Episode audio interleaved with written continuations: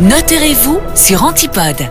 Bonjour Maître Remy, alors aujourd'hui dans notre séquence Notez-vous, qu'en est-il des yurts, tiny house, caravanes, tipi, tout ça, enfin qui est quand même devenu très très tendance aujourd'hui?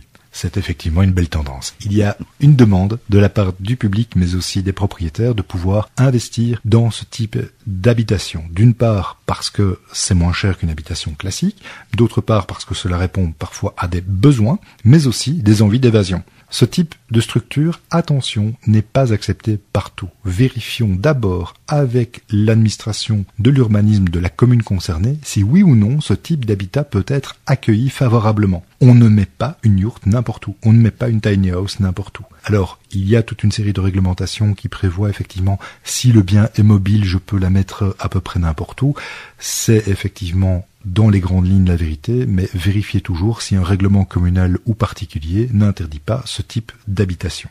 D'autres conseils à donner à ces personnes qui souhaitent se lancer dans un projet immobilier un peu particulier? Ces modes de vie, effectivement, ne sont pas encore aujourd'hui connus, encadrés, de telle sorte qu'il ne faut pas hésiter, avant de se lancer dans ce type de projet, à se mettre autour de la table, à discuter de ses envies, de ses objectifs et aussi des règles de vie en commun que l'on pourrait s'imposer à soi-même.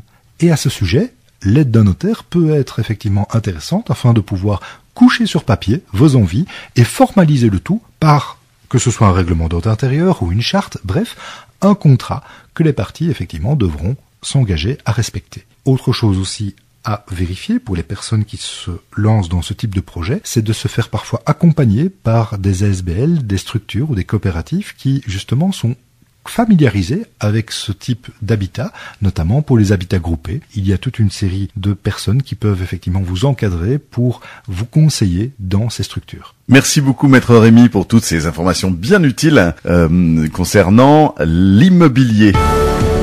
Dans tout ce que je fais, ce que j'entreprends, je n'aime pas m'en remettre au hasard. Mon notaire, pour tout ce qui compte vraiment.